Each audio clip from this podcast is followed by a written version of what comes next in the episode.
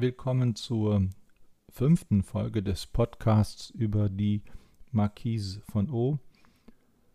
Es lohnt sich, diesmal mit einem Blick in die Sekundärliteratur zu beginnen.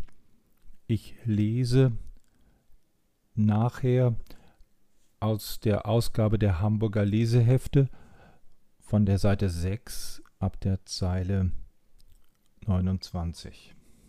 Die Sekundärliteratur ähm, diesmal durch Dirk Grathoff vertreten, der in seinen Annäherungsversuchen an eine komplexe Textstruktur versucht, ganz auf die sozialen Instanzen der Familie und der Öffentlichkeit abzustellen, denen die Marquise ihren Tribut zollt.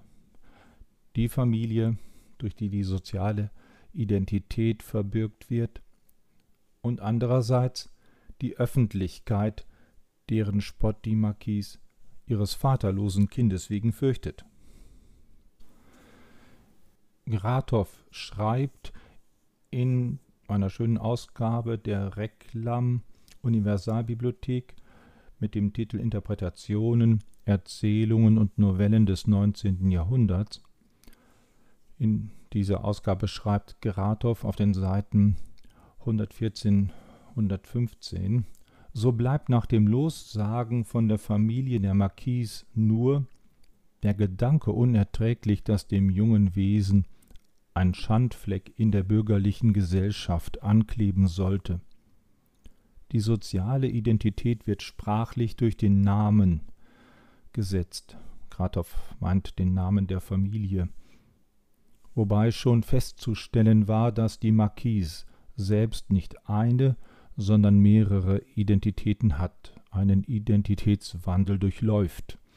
Von dem Fräulein von G mit Punkten gesetzt, über die Marquise von O zur Gräfin F.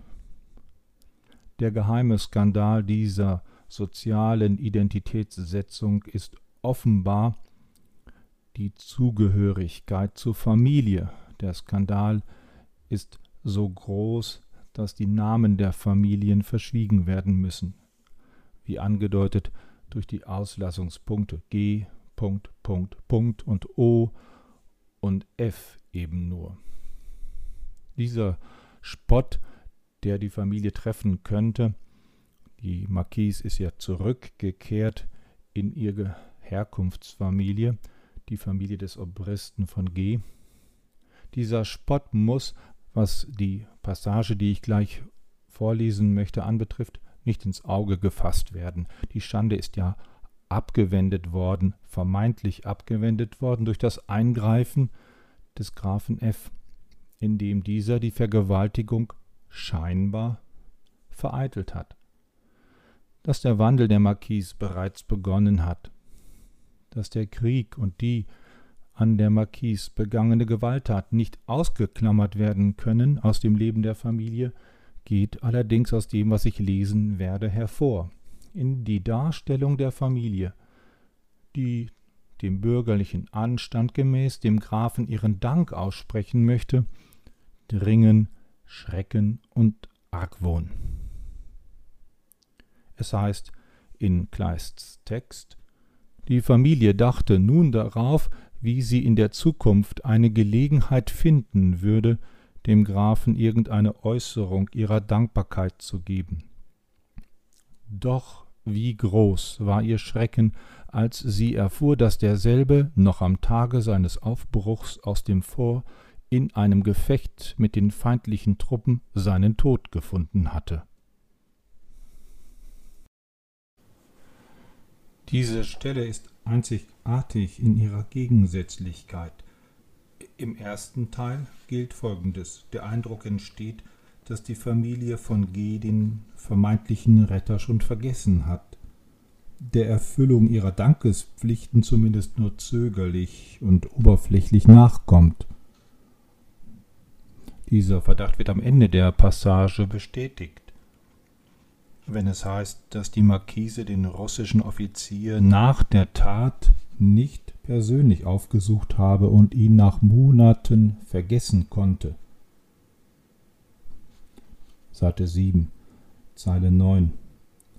Gegen diesen Verdacht spricht, dass die Familie sich immerhin bemüht, ihm eine, dem Grafen eine Äußerung ihrer Dankbarkeit zukommen zu lassen. Doch man sieht es auf Seite 6 in der Zeile 30, es bleibt unbestimmt, welche Äußerung. Es heißt immerhin irgendeine Äußerung und ungewiss, wann sie erfolgen solle. Denn es heißt in der Zukunft. Das klingt wiederum überhaupt nicht nach einem Herzensbedürfnis und nach einem schnellen Dank. Der oberflächlichen Erinnerung der Familie an die vermeintlich verhinderte Vergewaltigung der Tochter stehen die durch ein Postamt überlieferten vermeintlichen letzten Worte des Grafen diametral entgegen. Sie drückten doch offenbar dessen tiefes Bedürfnis aus, etwas Ungenanntes im eigenen durch eine feindliche Kugel auf dem Schlachtfeld herbeigeführten Tod wiedergutzumachen.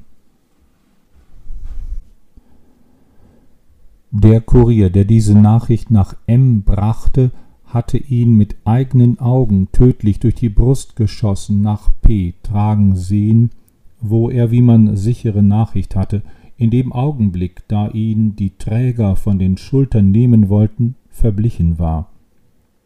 Der Kommandant, der sich selbst auf das Posthaus verfügte und sich nach den näheren Umständen dieses Vorfalls erkundigte, erfuhr noch, dass er auf dem Schlachtfeld in dem Moment, da ihn der Schuss traf, gerufen habe Giulietta, diese Kugel rächt und nachher seine Lippen auf immer geschlossen hatte.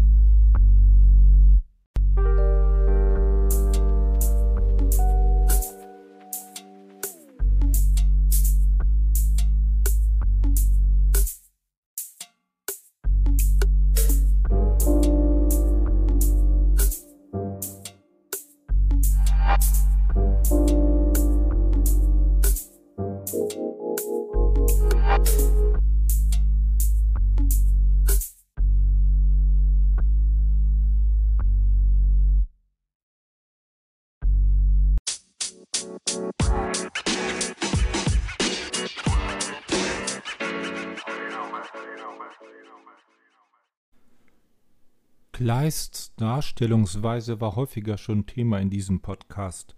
Wir hatten über Kippfiguren gesprochen und über sein filmisches Erzählen. Auch diesmal, das merkt man an der vorliegenden Textpassage, ist die Darstellung infolge der Darstellungsweise unzuverlässig. Und die Forschung ist inzwischen dazu übergegangen, in Bezug auf Kleists Novellen von einem unzuverlässigen Erzähler zu reden. In diesem Fall hat er derart Skandalöses zu berichten, dass er nicht einmal die Namen der beteiligten Personen und die Namen der Schauplätze nennen kann. Kratow, der eben schon erwähnt worden ist, schreibt, das zentrale Problem der gesamten Erzählung von Kleist. Wie kann ich meinen Lesern eine Geschichte erzählen, die die beteiligten Gestalten in der Geschichte einander nicht erzählen können und dürfen? Sie dürfen es nicht aus Gründen, die man beim Autor vermutete, aus Taktgründen. Und sie können es nicht, weil ihnen die Sprache dazu fehlt. Julietta, diese Kugel rächt dich, sollen die letzten Worte des Grafen gewesen sein. Skandalös ist es fast unaussprechlich, dass der Vergewaltiger derart vertraut mit seinem Opfer ist, dass er es beim Vornamen nennt und das darüber hinaus bei eben seinen vermeintlich letzten Worten. Auch die Marquise kennt Namen und Rang des betreffenden Mannes. Eine Seite zuvor, auf der Seite 5, in der Zeile 17 heißt es, der Zusammenhang ist der, dass die Marquise sich von ihrer Ohnmacht erholt hat, aber noch das Bett hütet und das Bedürfnis hat, ihrem Retter zu danken. Da heißt es, sie wusste schon, dass er der Graf F. Obristleutnant vom T. Jägerkorps war und Ritter eines Verdienst und mehrerer anderer Orden war. Rätselhaft, dass sie das trotz ihrer Ohnmacht bei der schändlichen Tat in Erfahrung gebracht hat. Im Zusammenhang des in der vorliegenden heute vorgelesenen Textpassage scheint sie diese Bekanntschaft aber zu verleugnen, bezieht sie doch den vom Grafen ausdrücklich genannten Vornamen auf eine Namensschwester. Ich lese den gesamten letzten Abschnitt, der der Darstellung des vermeintlichen Todes des Grafen folgt im Zusammenhang. Die Marquise war untröstlich, dass sie die Gelegenheit hatte vorbeigehen lassen, sich zu seinen Füßen zu werfen. Sie machte sich die lebhaftesten Vorwürfe, dass sie ihn bei seiner vielleicht aus Bescheidenheit, wie sie meinte, herrührenden Weigerung im Schlosse zu erscheinen, nicht selbst aufgesucht habe, bedauerte die unglückliche, ihre Namensschwester, an die er noch im Tode gedacht hatte, bemühte sich vergebens, ihren Aufenthalt zu erforschen, um sie von diesem unglücklichen und rührenden Vorfall zu unterrichten. Und mehrere Monden vergingen, ehe sie selbst ihn vergessen konnte.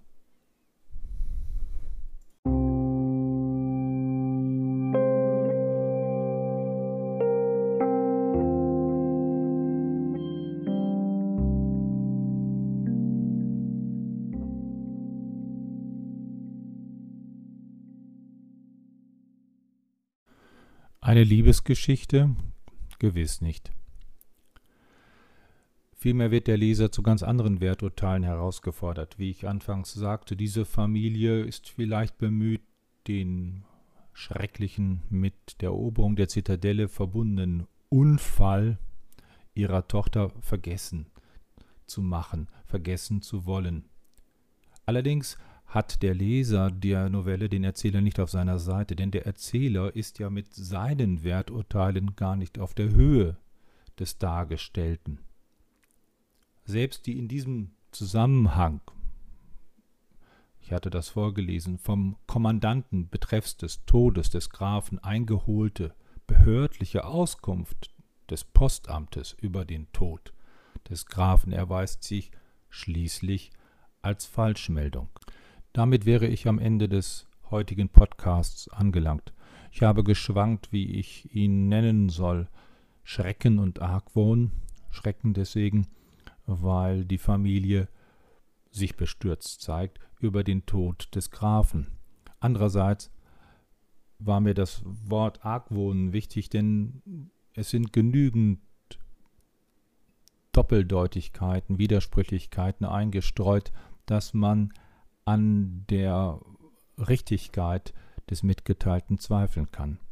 Darum bietet sich auch eine andere Überschrift an, vielleicht der unzuverlässige Erzähler, so wie sich der Begriff in der Forschung inzwischen etabliert hat.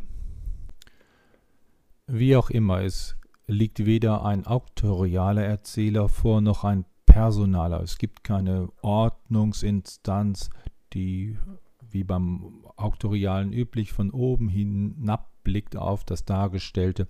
Und es wird auch nicht aus der Innensicht einer Person etwas mitgeteilt, sondern der Erzähler ist unzuverlässig, seine Werturteile schwanken und dadurch bleibt die Sache spannend.